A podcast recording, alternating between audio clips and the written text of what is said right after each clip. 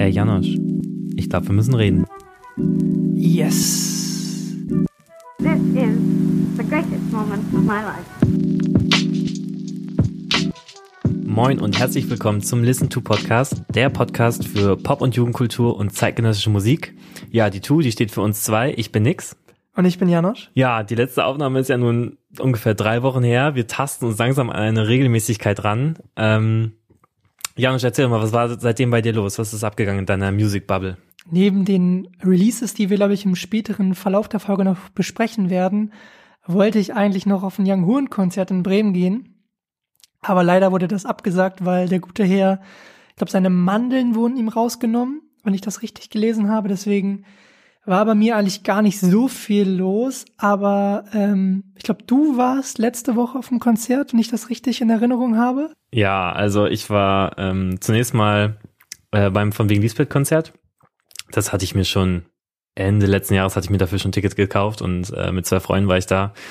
Ähm, das war richtig nice, also hat richtig gebockt. Ich habe die beiden, ich habe die, die die Band ja schon mal auf einem Festival erlebt, auf dem Campus Festival in Bielefeld. Und dieser Auftritt hat mir jetzt echt deutlich besser gefallen nochmal. Ähm, war auch ein guter, gesunder Mix aus der neuen Platte, ähm, die ja von Fans immer so ein bisschen kritisch gesehen wird und echt den ganz alten Bangern, so Sushi, meine Kneipe, wenn du tanzt, Bitch, sind alles auf ihre, alle auf ihre Kosten gekommen, alles querfeld ein. Und richtig nice, wie die Band auch dieses, diese 8-Bit-artigen Töne ähm, live eingebaut hat. Also es gibt ja einmal bei einem Song, gibt's so diesen, diesen Kassenton, weißt du, kennt ihr früher diese, diese Kinderkassen, die man so hatte, wenn man früher so in seinem Zimmer so einen kleinen Supermarkt aufgebaut hat, wo die, wo die Eltern immer wieder einkaufen mussten, da gab es eine kleine Kinderkasse mit so Spielgeld und wenn die aufgemacht, wenn die aufgemacht wurde, gab es so ein so ein Klingelton frei. Also es war so wie, wie so eine Klingel einfach. Äh, den Ton haben sie dort live eingebaut, immer wieder mit sowas Kassenähnlichen. Ich glaube einfach nur mit der Klingel von dieser Kasse. Das war richtig nice gemacht oder auch einfach mit Megafon irgendwie nochmal einen anderen Sound auf, auf die Stimme gebracht. Ähm, sehr viel Action gemacht, die Jungs und deutlich, deutlich zu spüren, was für eine gute Energie da im, im Raum war. Und Ende November wollte ich eigentlich tatsächlich auch noch auf ein Konzert gehen. Äh, Janosch, da hat mich dasselbe Schicksal ereilt wie jetzt dich mit Junghuren. Ähm, ich wollte eigentlich auf ein Marvi Phoenix Konzert gehen, der allerdings jetzt seine Tour verschoben hat von ähm, jetzt November, das sollte dann eigentlich bis Ende Dezember gehen, auf April ist er, ist er dann wieder in Hannover und da werde ich leider nicht hingehen können. Vielleicht werde ich mir ihn dann in Berlin geben und ähm, yes, deswegen hat uns wohl dasselbe Schicksal ereilt. Ich glaube, wir haben jetzt genug über äh, Konzerterfahrung oder leider gescheiterte Konzerterfahrung geredet. Dann lass uns doch einfach mal zum allseits beliebten Quiz kommen.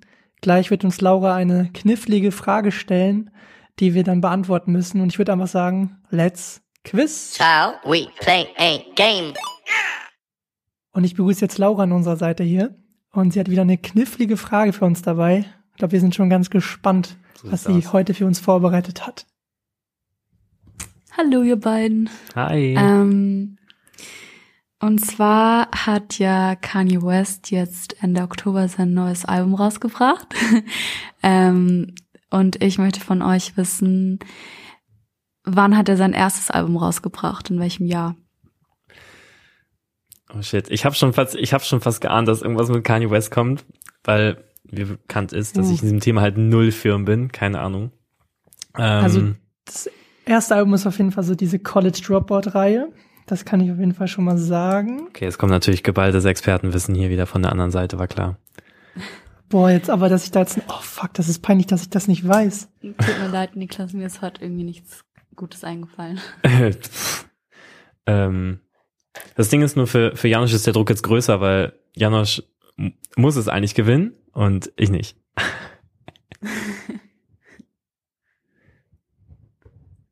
Ich schreibe die Zahl gerade auf den Zettel, nur das. Ich weiß nicht mal, wie alt er ist.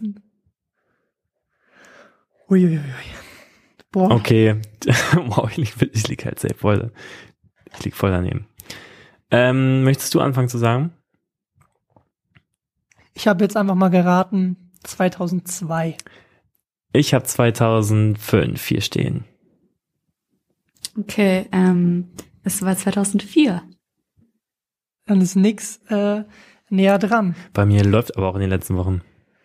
Schande über mein Haupt, dass ich diese Frage nicht. Naja, immerhin hast du den Namen vom Album richtig. Siehst du, extra Punkt für dich. Und Ja. danach kam Late Registration, glaube ich. Und diese ganzen Alben. Ne, auf jeden Fall. gut. Wir wissen, dass du viel über ihn weißt. Gut, dann würde ich einfach sagen, lass uns in den Hauptteil gehen, oder? Vielen lieben Dank an Laura für die tolle Frage und dass du wieder unser Gast warst. Ähm, wir freuen uns aufs nächste Mal. Bis dahin und dann starten wir jetzt in den Hauptteil.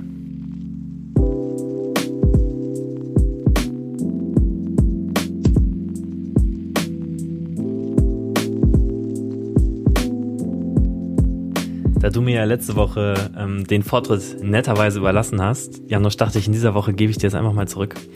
Und ähm, habe im Vorfeld ja schon bei dir so ein bisschen mitbekommen, dass du ja intensivste Recherche in ein gewisses Thema gesteckt hast und ähm, möchte an dieser Stelle einfach mal, dass du anfängst. Vielen Dank, vielen Dank. Ähm, mein Thema wird wahrscheinlich ein bisschen komplexer und schon mal vorab, wir wollen hier keinen äh, bevormunden. Ähm, und zwar hat hiphop.de vor einigen Tagen äh, eine Art Panel Talk hochgeladen, veröffentlicht, ähm, welchen sie auf dem New Fall Forum, ist ein Popkulturfestival in Düsseldorf, aufgezeichnet haben. Und dabei ging es um das Thema Werte im Hip-Hop.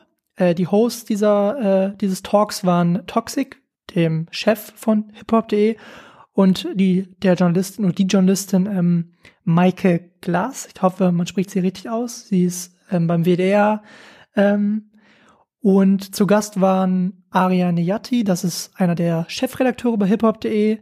Dann war noch zu Gast ähm, die Wissenschaftlerin Sina oder Dr. Sina Nitzsche, die ähm, lehrt amerikanische Kultur und beschäftigt sich auch sehr, sehr viel mit Hip-Hop-Kultur auf einer wissenschaftlichen Basis. Und dazu waren äh, Manuelsen, ein Rapper aus dem Ruhrpott, und Prinz Pi zu Gast.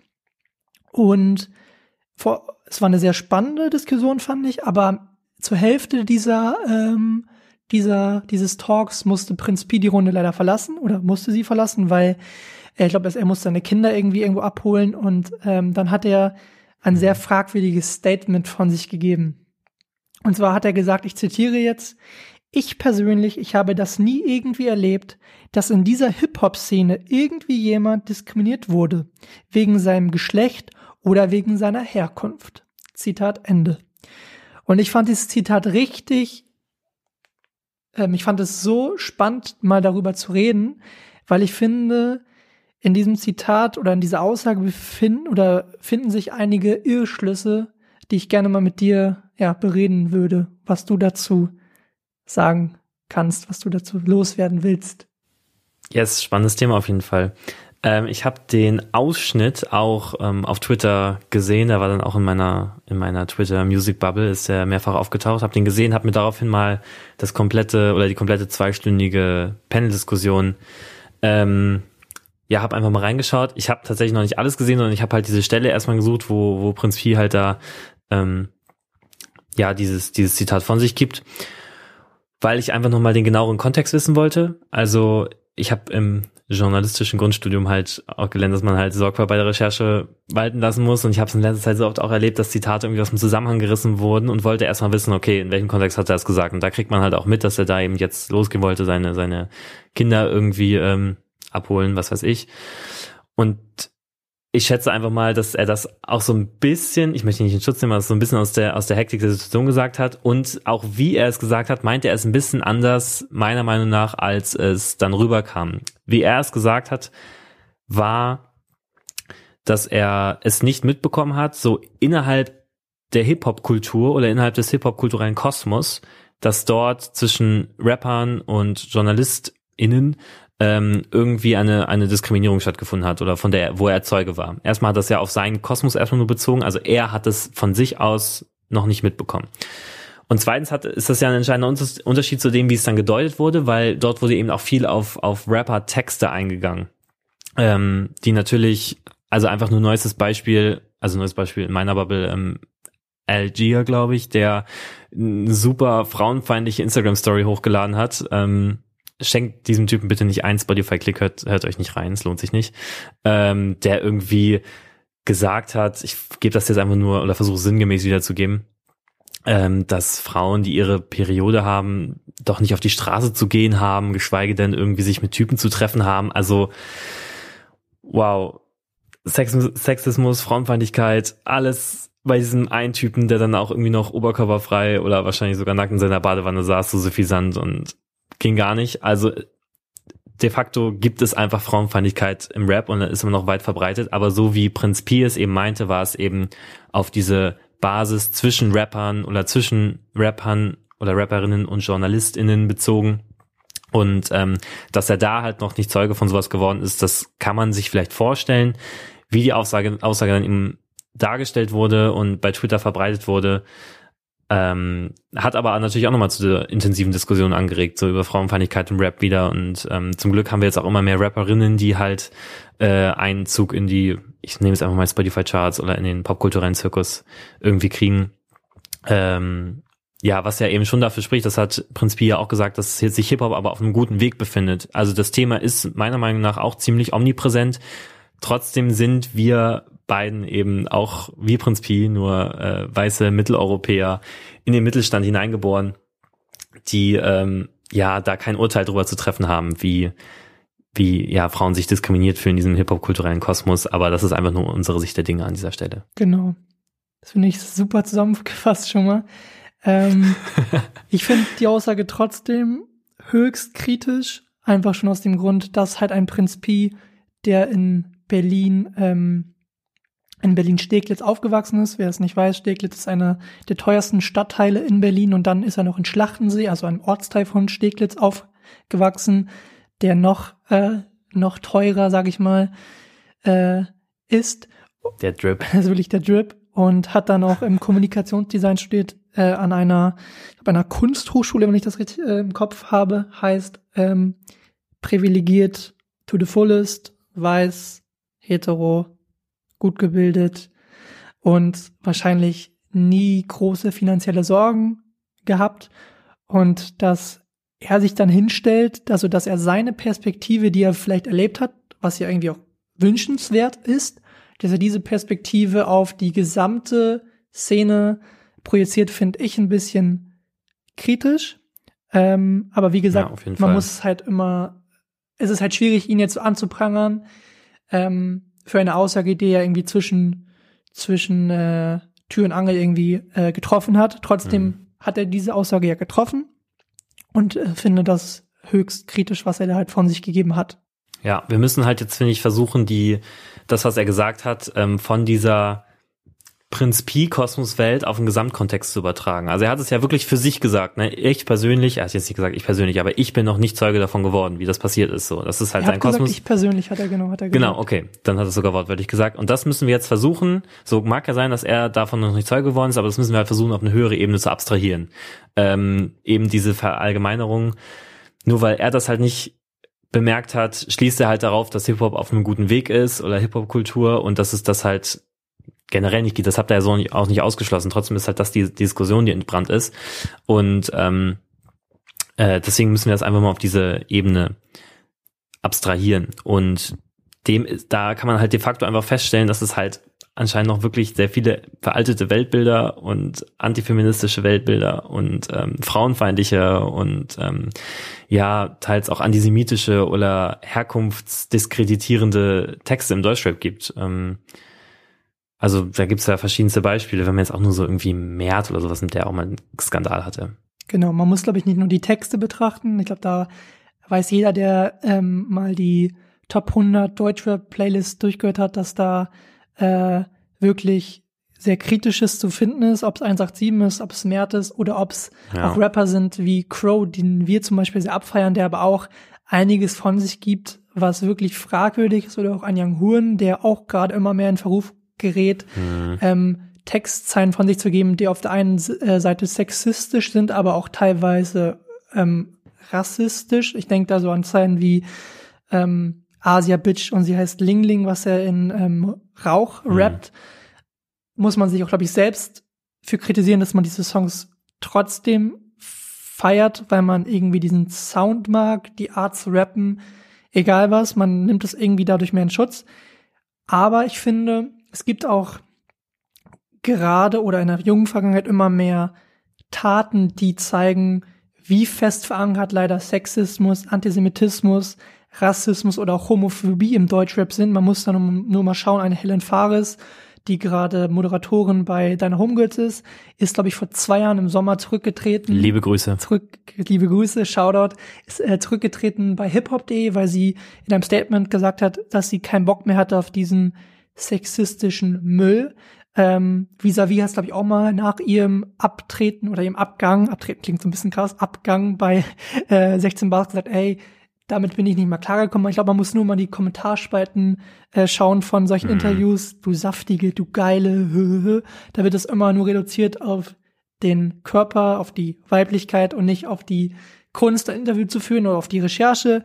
Ähm, dann muss man nur mal schauen, auch Antisemitismus, äh, zum Beispiel Ben Salomo, äh, ehemaliger Gründer äh, und Host von dem äh, Rapper Mittwoch, einem Battle-Turnier, ähm, der auch gesagt oh, hat, ja. ich habe keinen Bock mehr auf, ein, auf euren antisemitischen Müll, den ihr hier irgendwie von euch gibt. Und auch in einem äh, Rap-Battle-Kosmos, äh, finde ich, gehört sowas auch nicht, dass man antisemitische Äußerungen von sich gibt und vielleicht auch gut zu guter Letzt dann noch halt die, die textliche Ebene, die wir gerade schon angesprochen haben, die ja auch wirklich kritisch ist und die auch immer mehr in Verruf gerät, aber auch die, die Taten, die gerade irgendwie leider für sich sprechen. Anderes Beispiel auch noch, KK hat mal auf dem, oder hat mal, ist nicht so lange her, auf dem Kummer-Album, wo sie auf dem Track drauf ist, aber nein, mit El Guni zusammen rappt sie in ihrer letzten Strophe, Rapper diskutieren, was ein Mann ist. Und ähm, das ist halt, finde ich, eine ziemlich gute Beschreibung dessen, was momentan auch in der Deutschrap-Szene und im Hip-Hop-Kultur, im Hip-Hop-kulturellen Kosmos abgeht, dass sich die Maskulinität einfach irgendwie immer weiter, immer weiter hochsteigert. Das ist praktisch wie so ein, wie so ein Teufelskreis, ähm, dass die Leute sich einfach immer maskuliner machen und immer maskuliner und immer maskuliner und wer definiert eigentlich, was ein Mann ist, aber halt nach deren Definition ist es halt nun mal Frauen wie ein Sexobjekt behandeln und ich mache die meisten Scheine und ähm, fahre die dickste Karre und sowas. Und wenn wir halt in diesen Teufelskreislauf der, der immer steigernde Maskulinität reinkommen, ist die ja, Antithese dazu eigentlich, dass je maskuliner man ist, desto weniger feminin in Anführungszeichen, ich mag auch diese Klassifizierung nicht, aber desto weniger äh, feminin darf halt mit wen weniger femininen Eigenschaften Leuten darf man sich umgeben. Und ähm, das ist halt auch so eine kritische Beobachtung, die wir im, in der Hip-Hop-Kultur noch irgendwie verfolgen müssen. Es geht ja eben, wie gesagt, los mit diesen Kommentarspalten, die auch zur Hip-Hop-Kultur gehören. Ne? Und ähm, da hat sicherlich auch schon mal Prinz Pi unter irgendeinem Video irgendwie gehört, von wegen, du machst irgendwie schwule Scheiße oder was weiß ich. Und deswegen muss man es immer auf das große Ganze beziehen und weg aus dem Ego-Kosmos. Genau. Ähm, und ich glaube, man muss auch einfach mal den Punkt noch sehen, ich glaube, dass Hip-Hop einfach ein, ein Spiegel der Gesellschaft ist.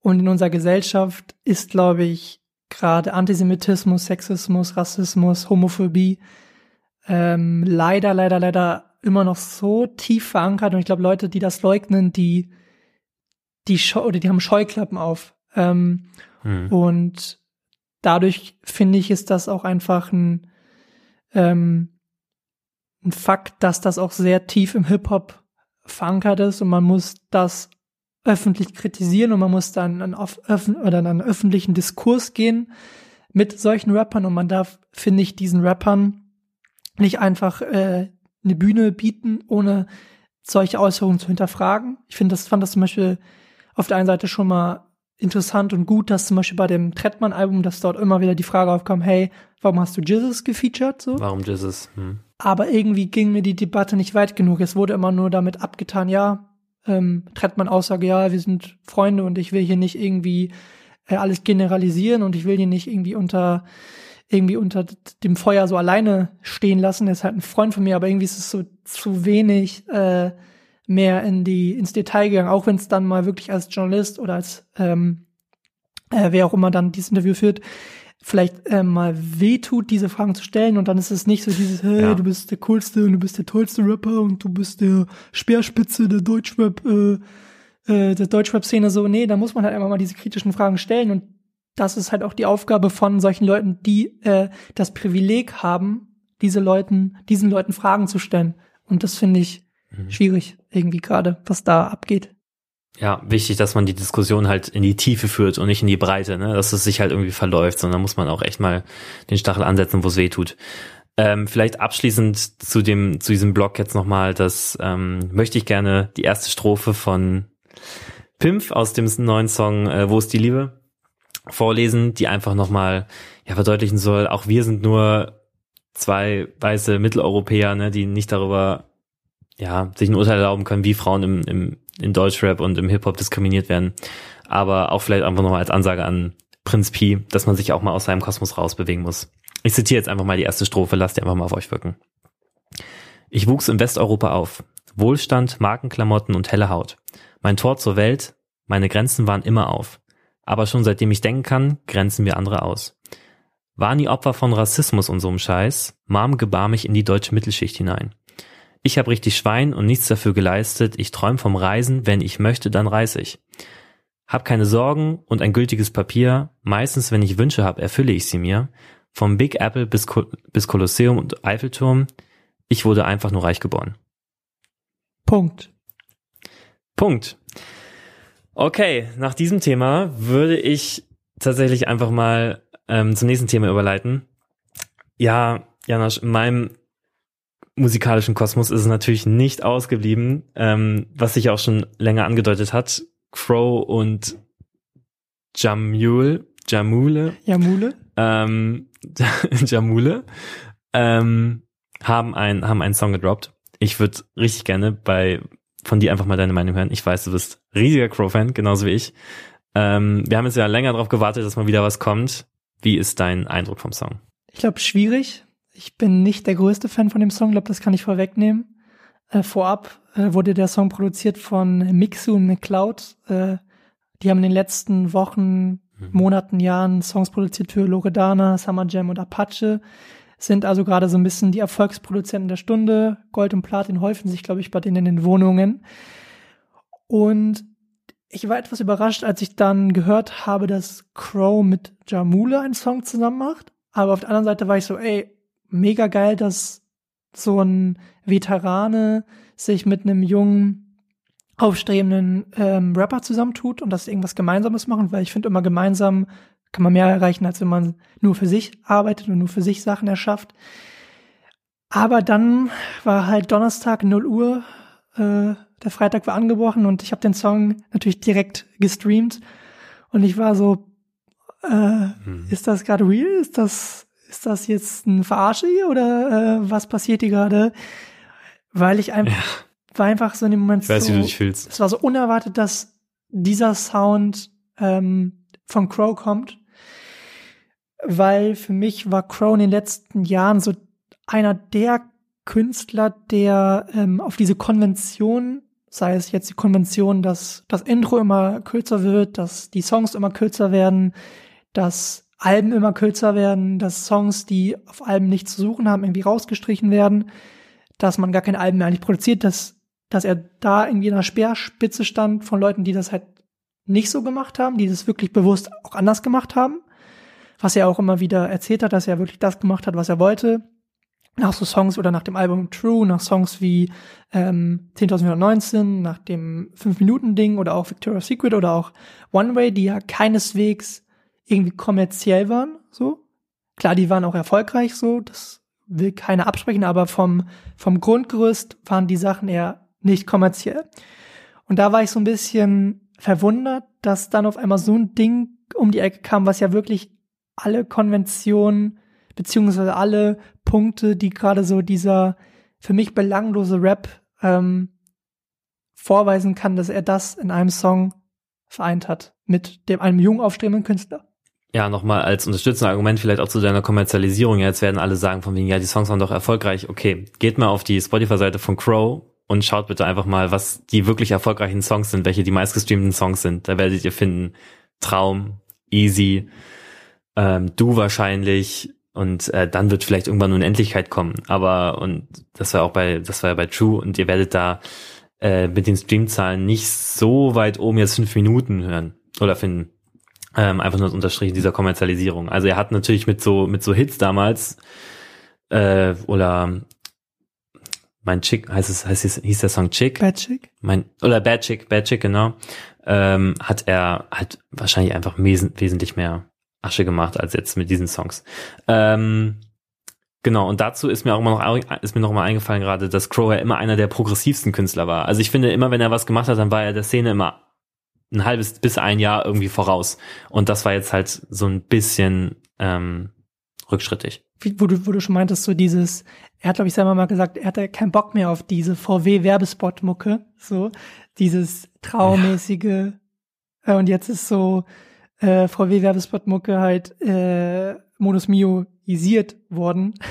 also irgendwie leider so. Ja. Ähm, was ich auch ein bisschen schade finde gerade ist, Crow war ja immer bekannt dafür, so dieses Do-it-yourself-mäßige, auch mit den, mit der Crew, mit den Leuten, yes. die er gerade abhängt. Das sind ja so Leute, so, die viele Grafiksachen machen für Bilderbuch oder auch für Young Huren. Also wirklich Leute, die so querdenkend sind, die nicht so diesen einfach artsy stringenten Film fahren von immer das gleiche machen. Auf jeden Fall war ja immer auch dafür ja. bekannt, auf eigene Produktion zu rappen, also auf eigene Beats, die er selbst produziert hat.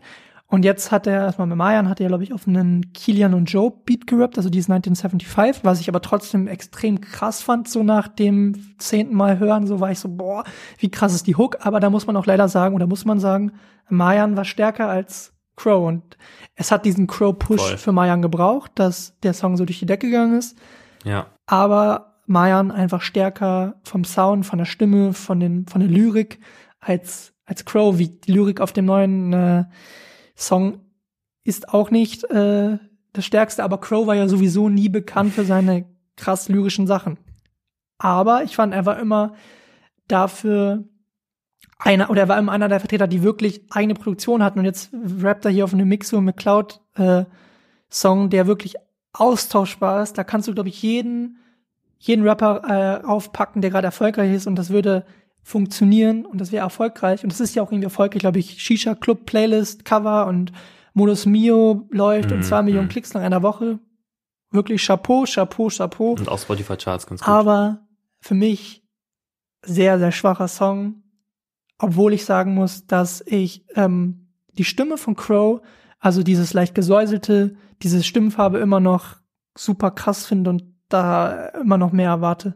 Ja, ich sehe es auf jeden Fall ähnlich. Ähm, ich finde auch, dass bei diesem Song Crow wieder gegen sein Feature ein bisschen ja untergeht tatsächlich. Also ich finde, dass Jamule deutlich besser auf dem Song wegkommt, was ich nämlich finde ich auch vielleicht eine, eine, Leistung finde von Crow dann an, an diesem Song ist, dass er vielleicht den den Stimmeinsatz von von Jamul von Jamule richtig gut erkannt hat, weil ich finde, wenn du dir Money, Honey, Drip und NBA und sonstige Songs auf, seinen, auf seinem Spotify-Profil anschaust, dann klingen die aber anders als jetzt ähm, 1000 Hits.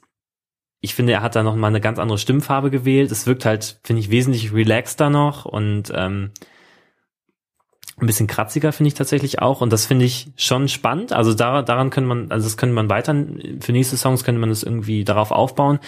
Crow ist halt was die Lyrik angeht, finde ich genauso irrelevant wie auf 1975 und ähm, ja, das war auch wieder dieser, dieser Push. Vielleicht wollte er sich auch tatsächlich an Jamule so ein bisschen da hochziehen, tatsächlich dieses Mal, dass er jetzt sagt, oh, ich mache mit so vielen Künstlern jetzt was. Was ja auch auffällt, ist, dass er in letzter Zeit oder seit seinem Album halt nur Features gemacht hat und keine Singles. Also mal gucken, was noch passiert. Ähm, das Feature-Ding finde ich auf jeden Fall geil, dass er jungen Künstlern irgendwie die Möglichkeit gibt, sich zu entfalten, dass er denen einen Push gibt, siehe Maya und siehe Bad Chief. Aber für mich dieser Song einfach so richtig Fast-Food-Mucke, weil einfach schnell rein, aber nice ist es nicht. Findest du das Radiosound?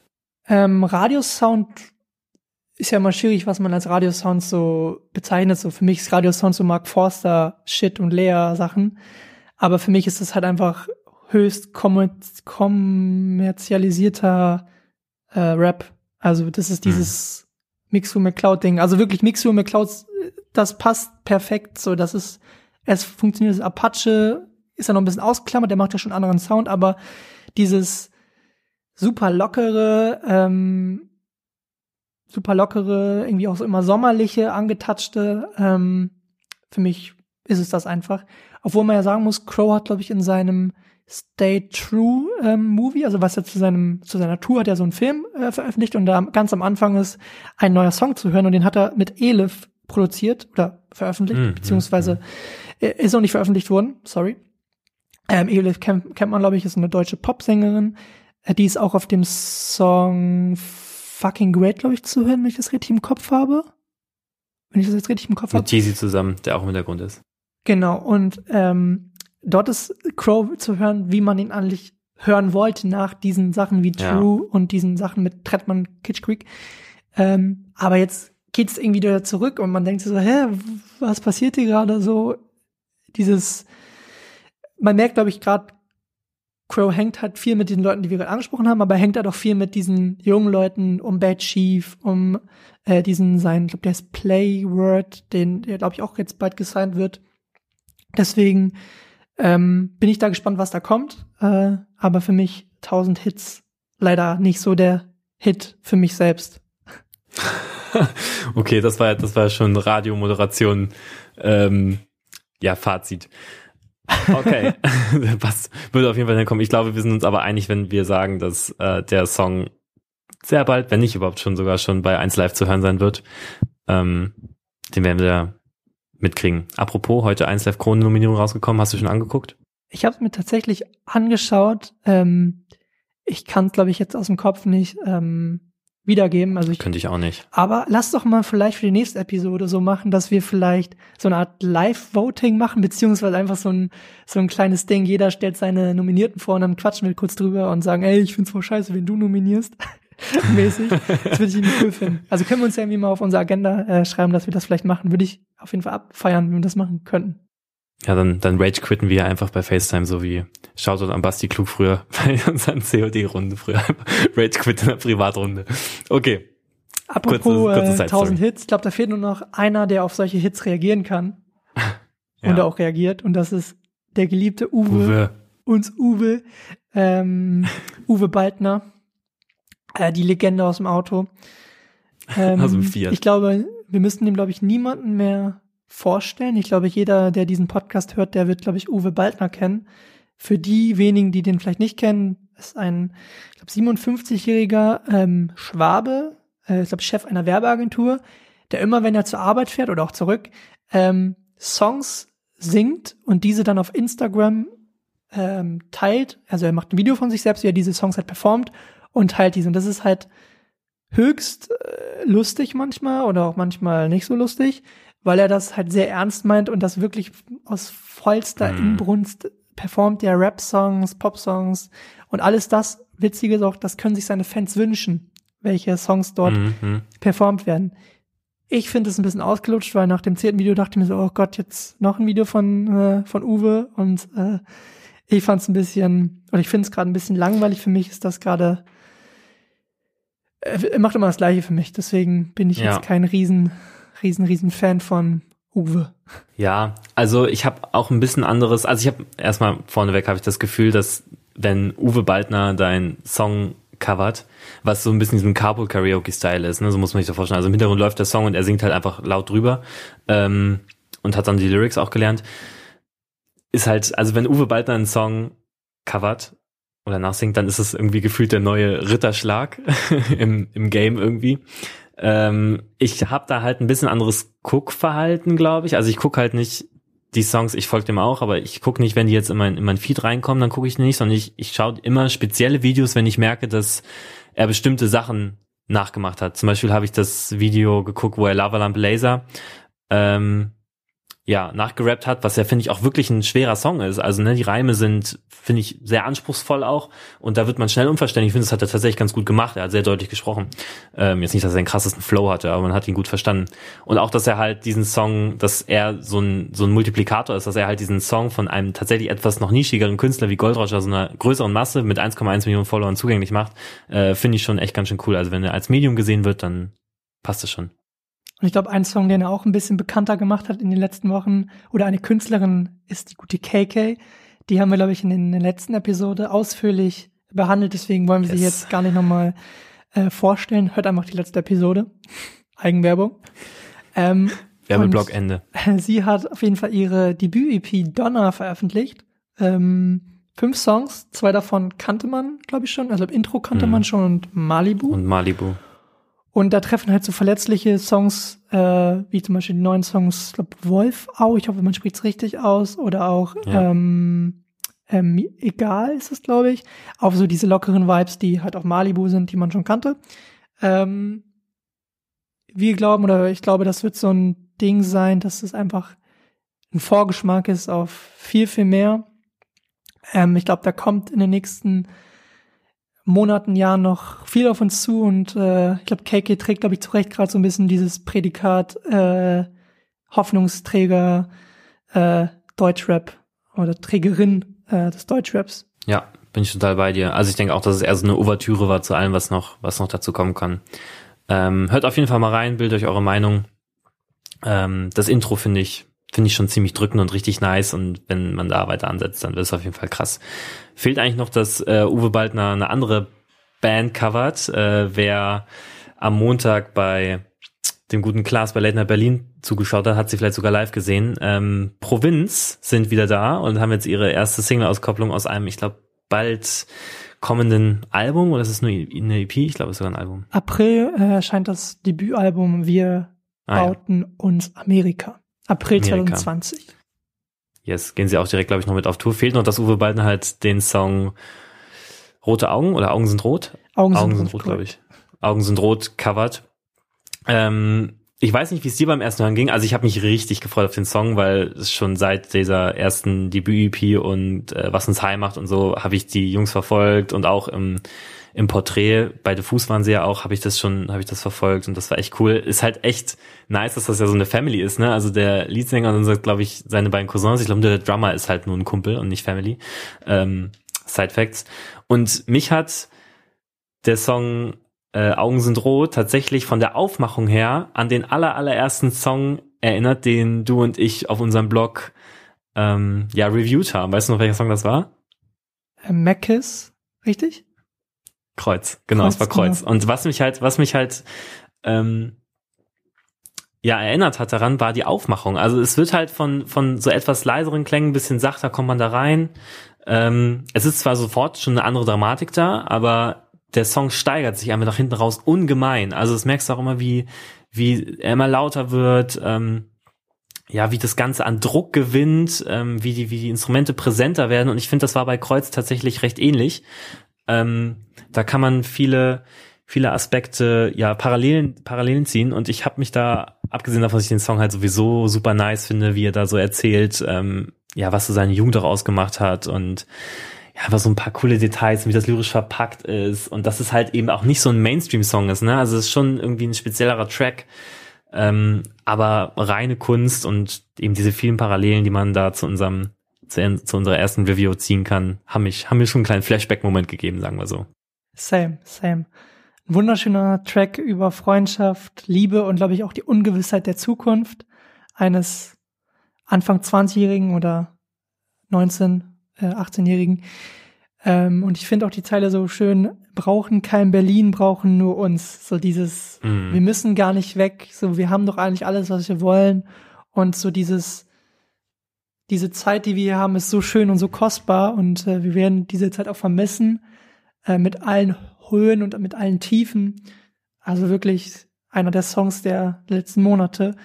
Und ich glaube, da können wir uns auf ein sehr, sehr, sehr starkes Debütalbum freuen, äh, was die, was die Jungs uns da präsentieren werden. Ja, äh, vor allem was diese Zeile jetzt nochmal angeht von da fällt mir spontan noch so eine kleine ja, Verbindung zu, zu Kummer tatsächlich ein, der auch immer in, zahlreichen Interviews gesagt hat, von wegen, ja, ich komme aus Chemnitz, ich bin immer hier geblieben, mich hat's jetzt eben echt nicht so immer nach Berlin gezogen, oder was weiß ich, wo die Rapper heutzutage mal so alle hingehen.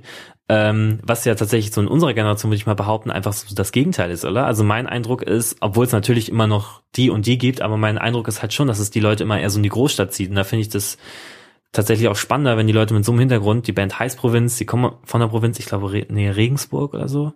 Oder Ravensburg, Herr Ravensburg, da die Ecke. Ravensburg, ähm, wenn die sich dafür tatsächlich ja entscheiden, in der Provinz zu bleiben oder auch Kummer, der sich entscheidet, halt nicht ins nächstgelegene Großstadt Berlin zu ziehen, sondern oder oder Leipzig, keine Ahnung, sondern in seinem Chemnitz bleibt, wo er auch seine Jugend mit verbindet, wo er wahrscheinlich auch viele negative Sachen erlebt hat und aber auch viele schöne Kindheitsmomente teilt, ähm, dass man das immer so ein bisschen mehr wertzuschätzen wissen sollte. So sehe ich das eben auch. Also diese Band Provinz an sich sehe ich als Statement dazu, dass man das wertschätzen sollte, wo man herkommt, wo man aufgewachsen ist und was man damit alles verbindet. Und vor allem diese Zeile spiegelt das ja auch gut wieder.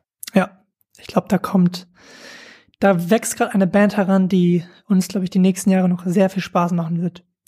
Yes.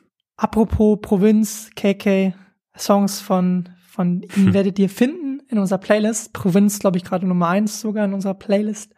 Ja. Ähm, und wir haben immer so ein spaßiges Spiel, das heißt Kick It. Wir werden gleich jeweils einen Song aus unserer Playlist entfernen und dafür einen neuen hinzufügen, ohne dass der andere ein Vetorecht hat. Und das ist meistens immer relativ spaßig, wenn man dadurch kleine Darlings des anderen killt. Und ich würde einfach sagen, let's kick.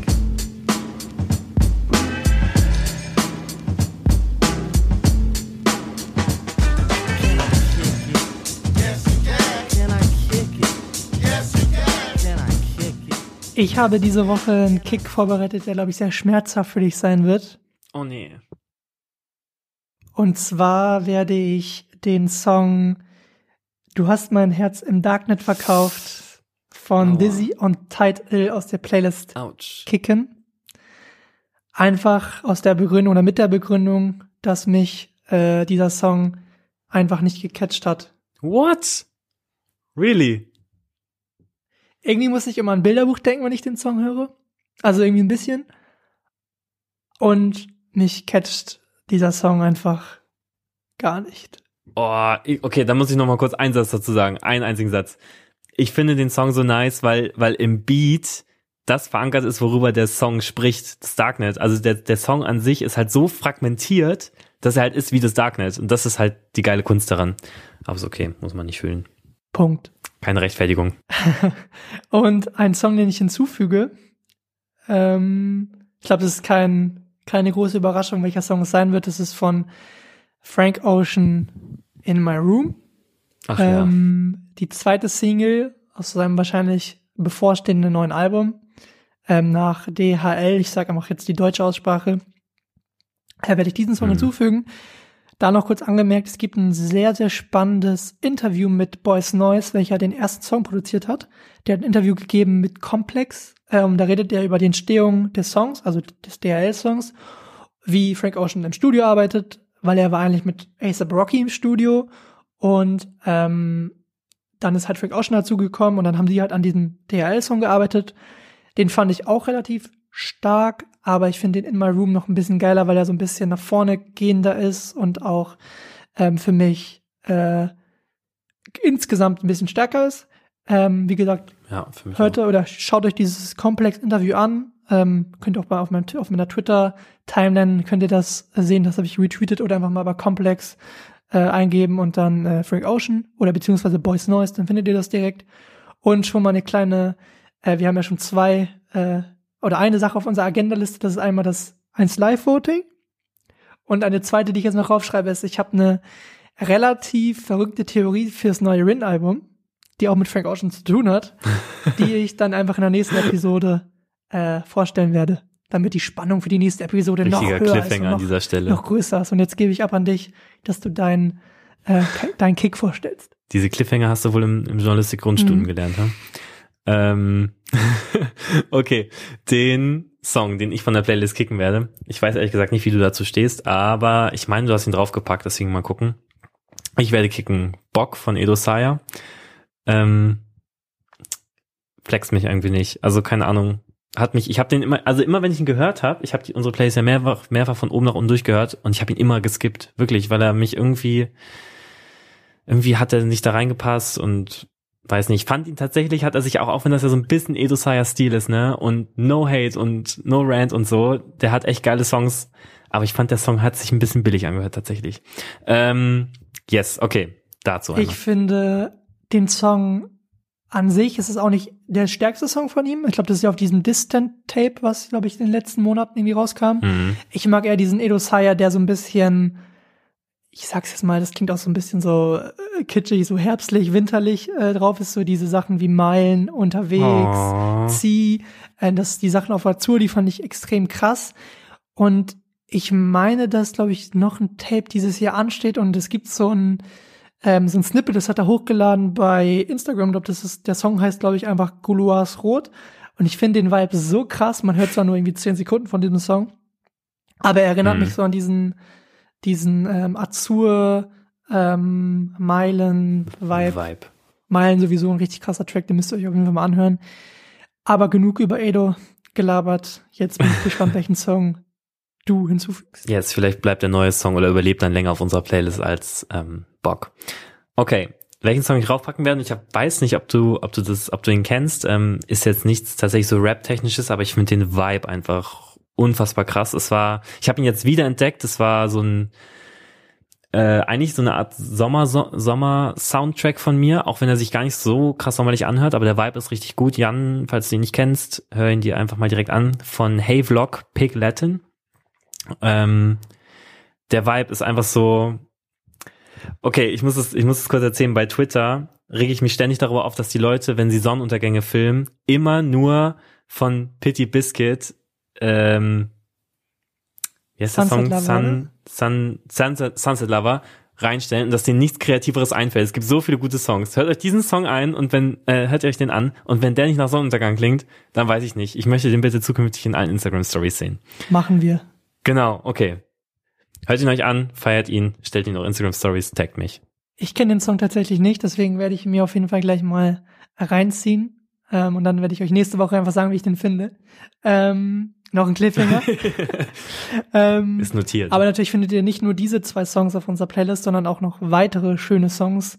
Äh, KK, ein Song werdet ihr darauf finden. Ihr werdet den neuen Provinz-Song sowieso finden, den es ja äh, auch schon jetzt in unserer Playlist gibt. Pimp werdet ihr in unserer Playlist Jawohl. finden. Oder auch für mich Shoutout. der oder einer der schönsten Songs in der letzten Woche war von Marjan Tag ein, Tag aus. Und zwar in der Akustikversion mit diesem äh, Daft Punk Around the World, äh, ich sag mal, Theme im Hintergrund. Super schöner Song. Time ähm, hat sein Meat-Tape gedroppt. Davon werdet ihr, glaube ich, den Lust-Track, den fand, Nick so sehr Ja, nice. Und letzten. vom neuen Kid Infinity Tape werdet ihr auch noch äh, Songs oder einen Song auf, äh, in der Playlist finden.